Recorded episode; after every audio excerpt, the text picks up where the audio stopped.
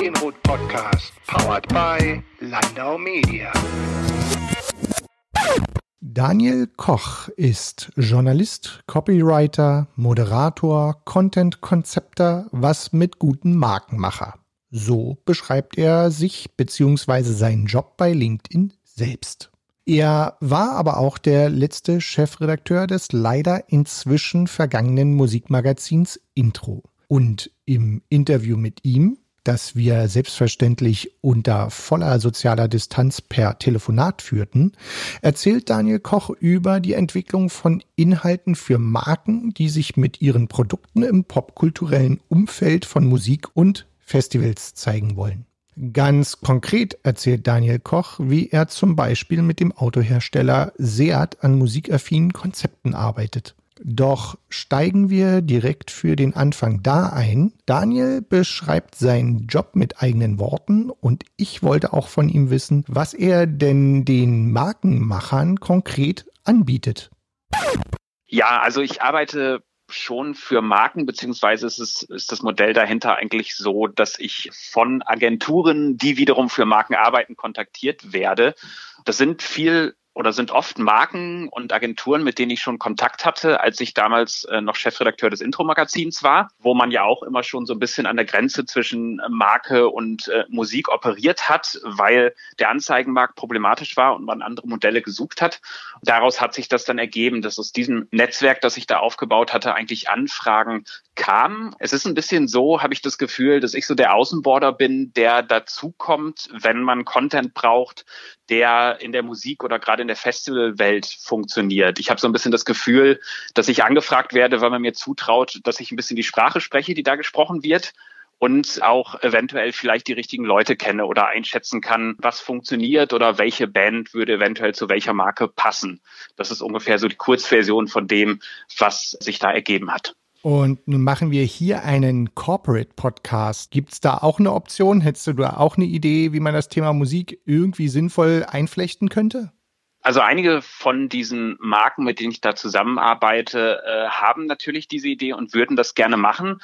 Das ist leider noch relativ problematisch, äh, wie ich dann so feststellen muss. Also gerade Podcasts, wo auch Musik zum Einsatz kommt, das ist so schon relativ schwierig, wenn man ein journalistisches Format ist. Wenn man dann auch noch eine Marke ist und dann natürlich dann auch noch rechtliche Fragen, Nutzungsrechte hinterhängen, Labels, mit denen man sich da einigen muss, dann ähm, wird das sehr schwer. Andererseits natürlich klar, es gibt viele Möglichkeiten. Ich glaube, da kann man auch inhaltlich gute Sachen machen. Es liegt, glaube ich, ein bisschen daran, mit wem man so zusammenarbeitet. Also ich arbeite viel für eine Agentur, die Rebel Marketing heißt, die viel für Seat arbeitet und die Urban Content Strategie für die gemacht hat und also urban popkulturellen Content für sie macht. Da überlegt man natürlich auch, was gibt es für Formate. Da diese Marke zum Beispiel mit einigen Leuten zusammenarbeitet, die schon sowas machen. Also Seat hat zum Beispiel als Markenbotschafterin Vis-a-vis, die ja auch sehr gut in solchen Dingen ist und schon einen eigenen Podcast gemacht hat. Da liegen solche Ideen natürlich nahe und das wird sicherlich auch mehr kommen. Momentan konzentrieren wir uns da so ein bisschen auf YouTube-Formate, weil das ein bisschen mehr gelernt ist, weil wir da wissen, wie wir Rechte klären können und dergleichen. Und das ist bei Podcasting, gerade bei Musikeinsatz, noch immer so ein bisschen schwierig. Aber klar, ist ein spannendes Thema und es gibt ja auch schon sehr interessante Beispiele, wo das funktioniert. Also Live Nation hat jetzt zum Beispiel diesen Podcast gemacht mit Markus Kafka, das ist natürlich mehr ein Interview-Podcast als das ein reiner Musik-Podcast, aber da gibt es auf jeden Fall, denke ich mal, gute Ideen und ich denke, das wird auch noch mehr kommen. Mhm. Jetzt sind wir hier in einer speziellen Situation. Eigentlich sitzt du in Berlin, ich sitze in Berlin. Wir wollten uns eigentlich direkt mal treffen. Das äh, ist in Zeiten von Corona natürlich nun eher ja, semi-optimal. Das heißt, Corona-Zeit ist Homeoffice-Zeit. Willst du vielleicht mal so einen kurzen Einblick geben, wie arbeitest du aktuell und wie arbeitest du aktuell auch mit Dritten zusammen? Ja, also ich arbeite natürlich so schon viel im Homeoffice, weil ein großer Teil meiner Arbeit tatsächlich auch äh, das Texten ist. Also das biete ich halt auch immer an, dass ich dann für diese Themen auch Texte oder einige Kunden haben, wo ich eigentlich so einen klassischen Texterjob habe. Da ist der Unterschied jetzt nicht so riesig, außer dass man halt den Homeoffice-Lagerkoller kriegt. Aber ich sitze hier in erster Linie zu Hause in meinem Arbeitszimmer, habe einen Blick auf einen schönen Spielplatz, wo ich erkenne, dass die Memo noch nicht bei allen angekommen ist, dass man besser zu Hause bleiben soll. Kommuniziere natürlich viel über Telefon, Skype oder Zoom-Meetings und habe natürlich viel Schreibarbeit und äh, beobachte jetzt natürlich das, was halt viele beobachten, dass man jetzt erstmal gucken muss, wie geht's dann weiter und dass man auch im Kopf schon ein bisschen sortiert, okay, für wen arbeitet man dann eigentlich, was passiert da in nächster Zeit? Da ich gerade viel in diesem Bereich Live-Branche, also ich mache zum Beispiel mit einer Kollegin zusammen inhaltlich das Kundenmagazin von Ticketmaster und äh, schreibt für eine Agentur Pressemitteilungen über große Musikfestivals. Da ist natürlich jetzt wirklich das große Bangen und da kann man sich schon ungefähr ausrechnen, dass auf dem Feld es eher schwierig wird. Auf der anderen Seite mache ich zum Beispiel auch mit einem anderen Kollegen den Magazinteil von arthouse.de, Homekino-Boxen. Da ist natürlich jetzt Content äh, mehr denn je gefragt. Also es ist jetzt gerade so die sehr spannende Phase, dass man mal guckt, äh, wie geht das weiter, was kann man retten, wie lang geht das jetzt weiter und deswegen so der direkte Arbeitsalltag hat sich für mich eigentlich wenig verändert, konzentriert sich halt mehr auf die eigenen vier Wände, aber man ja, merkt natürlich mit allen Branchen, mit denen man zusammenarbeitet, sei es jetzt die Autobranche und vor allen Dingen halt die Live- und Festivalbranche, dass das halt in nächster Zeit sehr, sehr schwierig wird. Da sorgt man sich natürlich auch um viele Geschäftspartner, mit denen man da arbeitet. An dieser Stelle vielleicht mal ein großes Daumen drücken, sowohl an dich, an deine Kolleginnen und Kollegen, als auch an die ganzen Branchen, die da jetzt mit hinten dran hängen. Kommen wir gleich mal zum Thema Branchen. Aus meiner Perspektive haben sich gerade B2C-Marken in den vergangenen 10, 15 Jahren Jahren deutlich verändert in Richtung, ja, auch Anbieter von Infotainment und Entertainment-Inhalten. Also sie wurden zu Content-Anbietern. Mir fällt immer als erstes ein Daimler, die mal angefangen haben mit einem Blog. Inzwischen haben sie, glaube ich, ein ganzes Mediahaus aufgebaut. Einige andere Unternehmen machen das auch. Wie hast denn du das aus deiner Perspektive? Gerade weil du ja gesagt hast, mit dem Intro-Magazin warst du schon in dem Bereich unterwegs, wo es immer nicht ganz so äh, einfach war, die Trennung zwischen Marke und was ist nicht Marke und was ist Journalismus. Wie hast denn du das alles erlebt? Ja, das ist natürlich eine sehr interessante Entwicklung ne? Äh, und ist auch eine Entwicklung, wo ich dann manchmal auch überlege, wie ist das eigentlich passiert. Ne? Also früher war es halt so, es gab die Musikmedien und es gab Marken, die wussten, Popkultur ist ein, ein Umfeld, wo man gut äh, junge Menschen erreichen kann und es war sehr attraktiv und so die Anfangszeiten auch im Intro-Magazin, da wurden halt ganz viele Anzeigen geschaltet und äh, da war die Sache relativ klar, da hat man sich dann eher mit Labels gestritten, die sauer waren, dass äh, ein Redakteur findet, dass die neue Metallica-Platte scheiße ist und hat dann vielleicht mal gedroht mit, äh, es gibt keine Anzeigen mehr in den nächsten drei Monaten.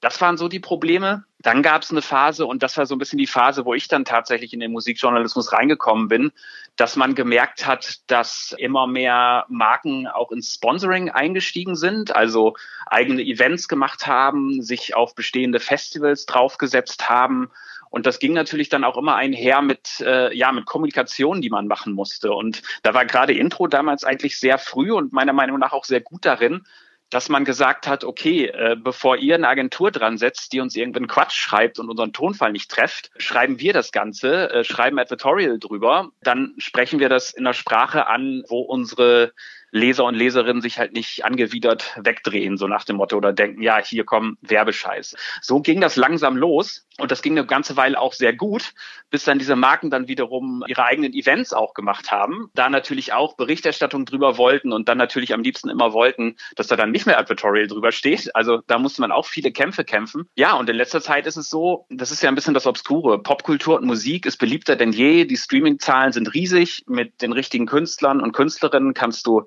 sehr junge Leute sehr gut und sehr authentisch erreichen. Aber die Medien, die darüber schreiben, gibt's halt aus vielen Gründen nicht mehr in der Form. Da haben einige Marken früh angefangen zu sagen, okay, dann äh, nutzen wir einen Teil unseres Marketingbudgets und dann machen wir halt den Content. Da gab es ja einige Beispiele, die das schon sehr früh gemacht haben. Also die Red Bull Academy, gerade in Deutschland, hat ja schon seit Jahren sehr, sehr guten Content produziert und auch sehr gute, auch durchaus musikjournalistische Formate da gemacht mit gutem Budget im Rücken. Und das ging natürlich, ja, das ging eine ganze Weile gut bis man dann gemerkt hat, der Chef ist ein ziemlich rassistisches Arschloch und das ging dann mit dieser subkulturellen, eher linksdrehenden Szene dann auf einmal nicht mehr so gut. Aber zum Beispiel die Telekom auch hat ja sehr früh angefangen, auch auf Festivals aktiv zu sein und dann halt auch Content-Modelle drum zu bauen und das ist die Welt, in der man jetzt gerade so lebt, dass man jetzt erstaunlicherweise für eine Automarke Musikvideoformate macht mit einem Budget und auf einem Qualitätslevel, wie man das immer schon bei seinen Musikmagazinen hätte machen wollen, aber da nie das Geld für hatte. Das ist natürlich eine Entwicklung, die auch ein bisschen obskur ist, wo ich mich auch immer frage, wann ist das eigentlich passiert? Aber das ist jetzt die Situation, mit der wir leben müssen. Und das ist auch das, was ich jetzt in meinem Arbeitsumfeld merke, dass Künstler und Künstlerinnen sich auch darauf einlassen, wenn man ihnen halt bewusst machen kann, hey, wir machen hier guten Content, da hängt zwar als Abspielplattform eine Automarke hinter, aber es sind die Logos nicht drin. Wir kriegen sehr viel Reichweite auf diesen Beitrag und machen halt einen Beitrag, der qualitativ hochwertig ist. Dadurch im letzten Jahr haben wir bei Seat für Seat Sounds zum Beispiel Videobeiträge gemacht mit dem Team und mit der Agentur Rebel, wo ich nicht gedacht hätte, dass man sowas machen kann. Also die erste Folge, die wir gemacht haben, war halt ein Talk zwischen zwei sehr geschätzten Journalistinnen über Geschlechtergleichheit beziehungsweise Ungleichheit in der Musikbranche, wo ich dann am Ende hing und dachte, okay, wenn das jetzt Branded Content ist, wo man solche Themen äh, verhandeln kann und da irgendwie 600.000 Views drauf kriegt, dann kann ich damit leben. Deswegen hast du lange Rede, kurzer Sinn, eigentlich recht. Also das ist gerade so ein bisschen das Ding, äh, dass halt viele Marken tatsächlich jetzt auch ja Musikjournalismus ähnliche Formate produzieren und äh, da halt mal mehr und mal weniger reinreden. Und das ist jetzt ein sehr interessantes Berufsfeld und ich muss äh, tatsächlich feststellen, inhaltlich wird erstaunlich wenig reingeredet und es war jetzt nie so, dass ich irgendwie einen Beitrag machen musste, wo ich jetzt nicht hinterstehe. Und das ist natürlich eine Entwicklung, wo halt die Musikjournalisten und Journalistinnen so der 90er natürlich wahrscheinlich das Kotzen kriegen, aber das ist natürlich was, was äh, ja aus der Marktsituation so entstanden ist und die Tatsache, dass die Künstlerinnen und Künstler da mitmachen, sagt ja auch, dass bei denen auch ein Bedürfnis ist, weil die klassischen Spielstätten weggebrochen sind. Das ist die obskure Welt, in der man jetzt operiert. Ich habe mir jetzt vorgenommen, man macht dann einfach das Beste draus. Du sprichst jetzt schon von relativ langen Formaten, das finde ich erstaunlich. Also ein Talk ist ja nicht eine kurze Geschichte, wenn gerade zumindest häufiger zu hören und zu lesen ist. Diese jungen Leute wären nur mit kurzer Aufmerksamkeitsspanne zu bekommen. Welcher Content kommt denn an? Also was und, und wo geht das vielleicht mit den Inhalten auch hin? Hast du da schon eine These? Also sonderlich lange waren die Beiträge dann halt in den meisten Fällen nicht, das muss man schon sagen. Also der Talk war natürlich dann sehr komprimiert und ich glaube, das war nachher so ein, so ein acht Minuten Beitrag, sowas in der Richtung. Also was wir feststellen, was, also gerade zum Beispiel dieses Projekt für Seat, Seat Sounds, die Videos, die da laufen, da macht man tatsächlich halt äh, Formate, die gar nicht so weit von dem entfernt sind, was man jetzt zum Beispiel aus Musiksendungen wie Tracks kennt oder was man auch von den Musikmagazinen kennt. Also es ist halt schon sehr Musikjournalismus ähnlich und was ich natürlich merke, es äh, steht und fällt auch oft mit den Künstlerinnen und Künstlern, mit denen man da zusammenarbeitet. Also da merkt man natürlich wieder, dass reichweitenstarke Acts äh, dann natürlich auch große Reichweite kriegen. Und bei Seat ist es zum Beispiel so, die haben als Markenbotschafter Mark Forster und die Fantastischen Vier. Und da weiß man natürlich, wenn man mit denen halt guten, kreativen, spannenden Content macht, dann erreicht es auch eine gewisse Anzahl an Leuten. Und ansonsten, ja, es ist halt so ein bisschen die Lernkurve. Was äh, kommt an? Also wir haben sowohl so Formate, die halt so so Festival-After-Movies ähneln, die man dann ein bisschen redaktioneller gemacht hat. Aber wir haben auch ganz klassische, ja, Kurzinterviews, die halt so klassische journalistische, unterhaltsame Interviewformate auf fünf Minuten gekürzt, die kommen auch erstaunlich gut an, weil wir da zum Beispiel so Künstler gewinnen könnten wie Hosier zum Beispiel oder Sigrid und durchaus also auch schon Pop-Acts mit einer gewissen Reichweite. Ich glaube, das ist immer noch der große Faktor, dass man halt irgendwie guckt, erstmal, wie sieht's natürlich aus, wie ist die Qualität von dem Ganzen, aber ähm, ja, auch da merkt man, dass halt Künstlerinnen und Künstler mit ihrer eigenen Reichweite auch eine gewisse Macht mitbringen und die Labels dahinter natürlich auch. Nun Gibt es noch so einen anderen Punkt, der bei mir immer mit diesen digitalen Kanälen äh, im Kopf rumschwirrt? Die Zielgruppen. Irgendwie habe ich zumindest das Gefühl, dass es da eine klare Segmentierung für bestimmte Bereiche inzwischen gibt. Also aktueller, glaube ich, einer der reichweitenstärksten Themen ist TikTok, gleichzeitig damit eine sehr junge Zielgruppe. Instagram ist ein videoaffines und bildaffines Medium, das wiederum so aus meiner Perspektive eher so die jungen Erwachsenen bis so die gefühlt jungen gebliebenen Erwachsenen erreicht erreicht. Facebook scheint inzwischen tatsächlich so ein Elternmedium zu sein. Also sogar meine Eltern und ich bin Anfang 40 wären eher das Facebook-Publikum. Wenn du jetzt so ein Content kreierst und bei einer, nehmen wir die Automarke Seat oder nehmen wir überhaupt eine Automarke, die sich ja quasi eigentlich von jung bis alt, vielleicht rein theoretisch sogar wenn man so Erstkäuferstudien äh, kennt, dann liegen die, die Leute, die das erste Mal ein Auto kaufen, so bei Mitte 40, Ende 40 musst du den Content dann einfach nur unterschiedlich, ich sag's mal ganz banal, schnippeln und zusammensetzen, um dann für drei verschiedene Zielgruppen zu arbeiten? Oder knallt man dann doch aufgrund der großen Reichweite, die man insgesamt erreichen will, einfach ein großes Ding raus? Nee, ist natürlich schon so, dass man da auf die, auf die einzelnen Ausspielplattformen und die Zielgruppen, die man damit erreicht, eingehen muss. Und das ist natürlich was, wo ich immer sehr froh bin, dass ich halt tatsächlich so eine, so eine One-Man-Show bin und da quasi kreativen Input liefer und da natürlich mit Agenturen zusammenarbeite und mit Marken, die wiederum andere Agenturen dann für die jeweilige Ausspielplattform dann teilweise haben. Also da ist es natürlich irgendwie ein Zusammenarbeiten so, dass man sagt, okay, wir haben das Thema, wir haben den Künstler hier, wir machen das und und das. Und dann springen halt alle Gewerke an und überlegen sich, okay, was bräuchten wir für die Mechanik unserer jeweiligen Ausspielplattform? Und ähm, ja, das merke ich tatsächlich, dass man halt schon gucken muss, was wie wo funktioniert. Also ich bin halt gerade bei dieser Seat-Geschichte redaktionell äh, involviert in äh, die YouTube-Konzipierung und äh, den YouTube-Channel. Aber klar, immer wenn wir solche Features machen, muss man halt äh, Instagram mitdenken und gerade Seat äh, und auch Rebel, die halt das für sie halt häufig liefern, haben natürlich auch sehr gute Konzepte und sehr aufwendige Stories, die sie sich dann halt für die entsprechenden, äh, für Instagram oder dergleichen aussuchen. Also wenn man jetzt zum Beispiel nimmt, Seat ist zum Beispiel ein großer Sponsor vom Primavera Sound Festival. Das war so eines der ersten großen Festivals, wo ich im letzten Jahr mit war und da war es so, dass dann das YouTube-Team unterwegs war und dann halt so Sachen gemacht hat wie Künstlerinterviews mit Acts wie Mode Selector und dergleichen. Gleich gleichzeitig war halt mindestens ein großes Team,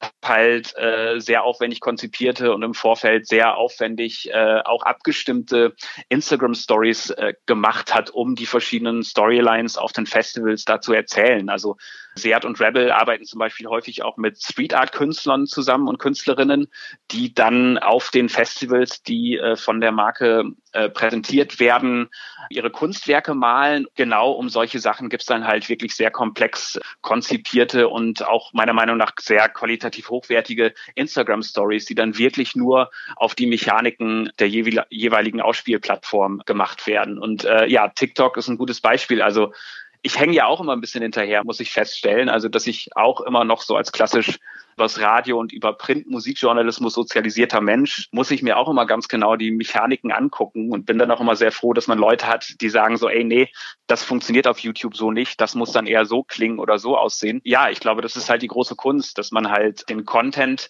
nicht denkt, so, man hat eine Geschichte und schnippelt die zurecht für alles andere, sondern ich glaube, man muss wirklich von vornherein denken, okay, das ist jetzt ein Thema oder ein Mensch, der funktioniert nur auf Instagram, das ist jetzt was, was halt die YouTube-Audience erreicht. Also das ist meiner Meinung nach die große Kunst, das äh, auseinander zu dividieren. Super. Und jetzt machen wir mal einen krassen Plot-Twist.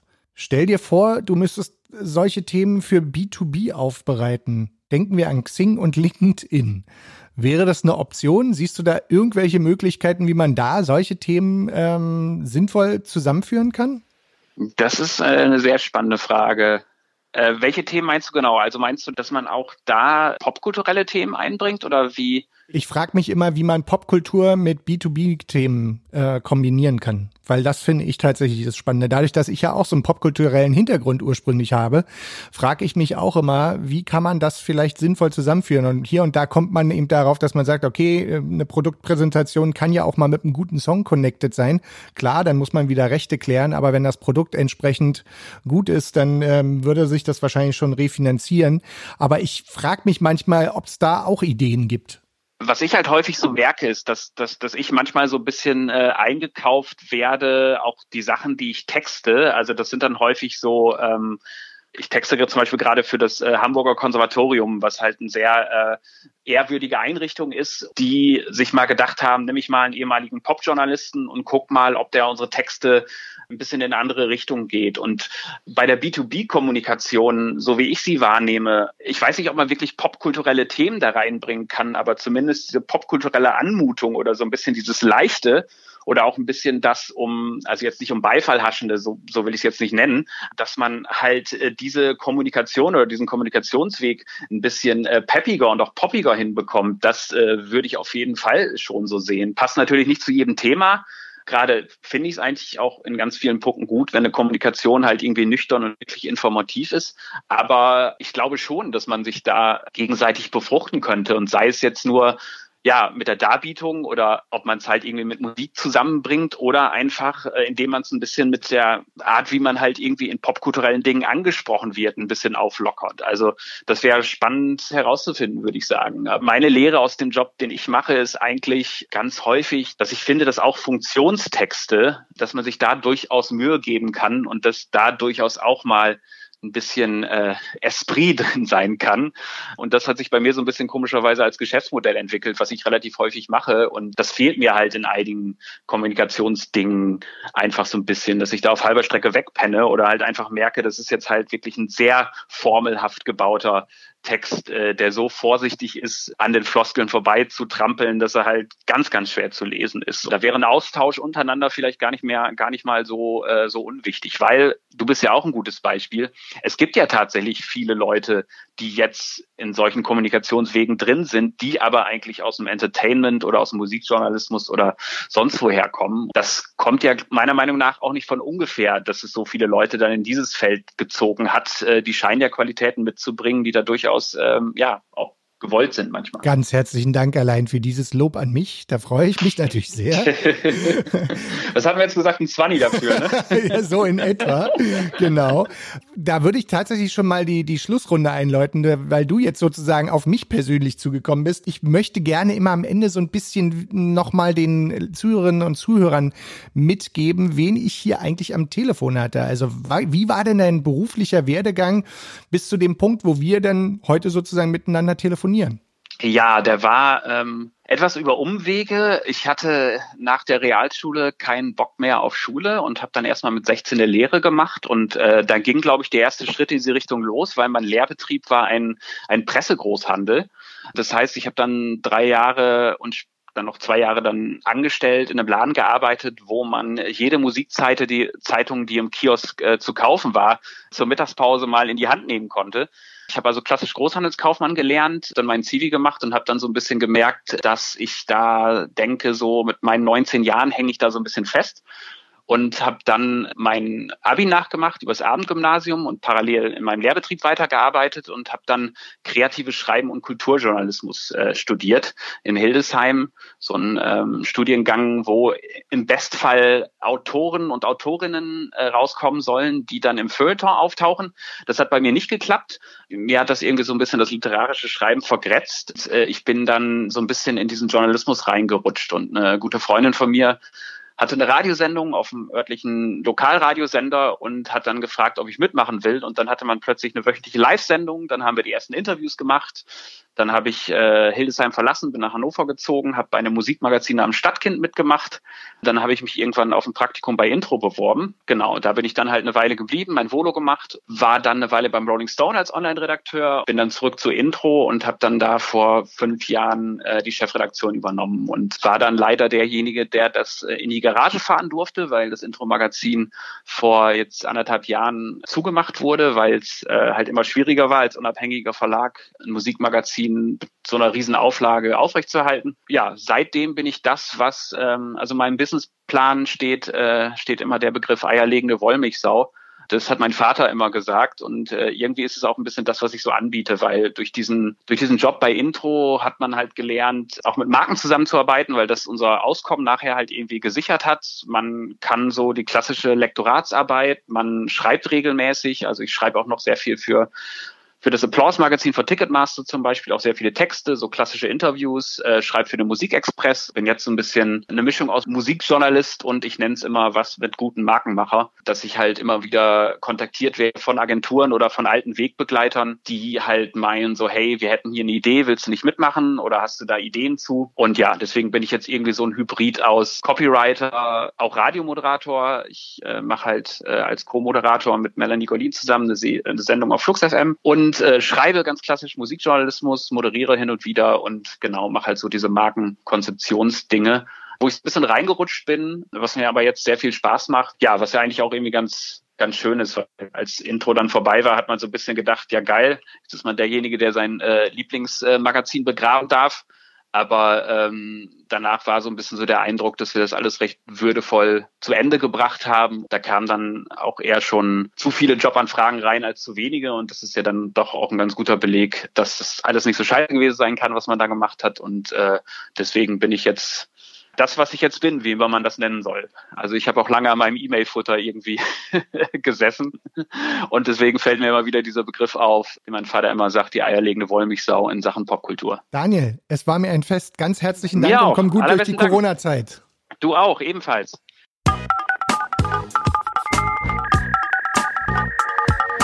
Der Medienrot Podcast, powered by Landau Media.